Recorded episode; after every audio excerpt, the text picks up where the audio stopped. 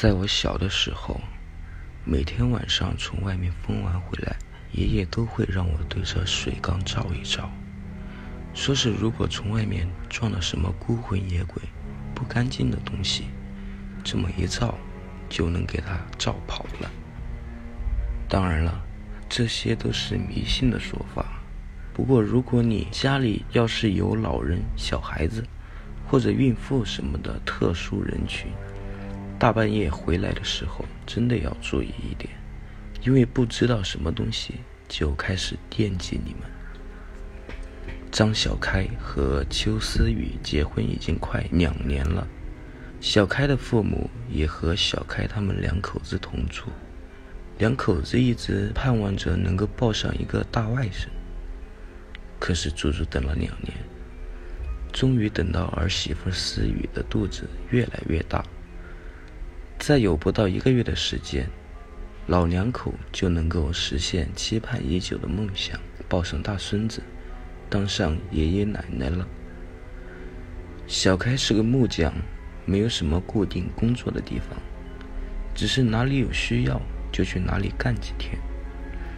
有了孩子，一家人的开销也会变得更大，所以小开这一阵子很忙碌，尽量的多接几个活。多挣一点钱。当小开去个人家干活的时候，这家主人要是熟人，活干得太晚了，就会留下小开吃了晚饭再回去。所以小开经常在回家的时候已经是大半夜很晚了。这天，小开又去自己的朋友文东家打造一个衣柜，由于是熟人，小开开的价格压到了最低。干的活又快又好，文东很是满意。看到小开忙了这一整天，晚上的时候，非要留小开吃了晚饭再回去。小开推脱不过，看到文东又是自己的朋友，也就不客气的留了下来。酒足饭饱之后，小开一看已经是晚上十点多钟了，于是小开就匆匆和文东一家道别。骑着自己的小摩托车往自己家走，路上经过一片坟地，小开听到坟地里面好像有动静。正所谓酒壮怂人胆，借着点酒劲，小开一点也不害怕，将车停了下来，走到坟场跟前，想要看看到底是怎么回事。结果当然是什么也没看到。小开悻悻地回到了家，刚到家门口。家里面养的那只大黑狗就跑了出来，像是不认识小开一样，对着小开一阵嚎叫。小开被黑狗叫得有些心烦，大骂道：“狗畜生，叫什么叫？要是把我的大儿子给吵到，我就剥了你的皮，滚一边去！”说完还踢了那只狗一脚。第二天一早，小开早早的就醒来，准备去开工，迷迷糊糊的下床穿鞋。却一脚踩在了一个毛茸茸的东西上面，原来是家里的大黑狗趴在了卧室的地板上。小开看到大黑狗被踩了一脚之后，毫不理会，依旧直挺的身子蹲坐在地上，一双眼睛不停地盯着还在熟睡的思雨那个高高隆起的腹部看。小开见状，嘿嘿一笑，道：“你这个狗畜生，不会也知道我要当爹了吧？”是不是也替我高兴呀？想到思雨马上就要给自己生个孩子了，小开心里那叫一个美，干活都觉得更有力气了。结果这天依旧是摊了个大黑天，很晚才回家。巧合的是，在小开路过同一片墓地的时候，又清楚的听到有声音从墓地里传来。今天小开没有喝酒，听得也清清楚楚。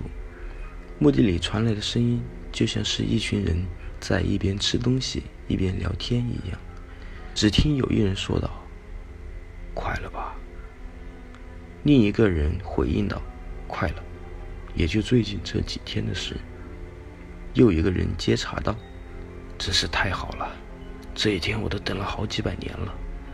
等到孩子出生下来，取好了名字，我们就把名单往上头一交，到时候我们就可以变成人。”他们就要变成畜生，永远在这墓地里待着了。说完，就听到一群人开心的大笑起来。小开听得毛骨悚然，骑着车匆匆的往家赶。回到家里，就赶紧梳洗了一下，饭都没有吃，就躺下来休息了。在他回家的时候，忽略了一点，那就是他们家的那只大黑狗不见了。第二天，小开起床依旧没有看到那只大黑狗的身影，直到出了大门口，才看见那只大黑狗伸着舌头，气喘吁吁地往家里跑，看样子像是跑了很远的样子，身上的毛都被汗水给浸湿了。你这个狗畜生，不好好看家，你乱跑什么呀？看你那个德行，咋不累死你呢？骂完，小开不再理会那条狗。骑着小摩托车继续去开封了。他们又发现，在他转身的时候，那只狗的眼神里散发出了两道仇恨的光芒。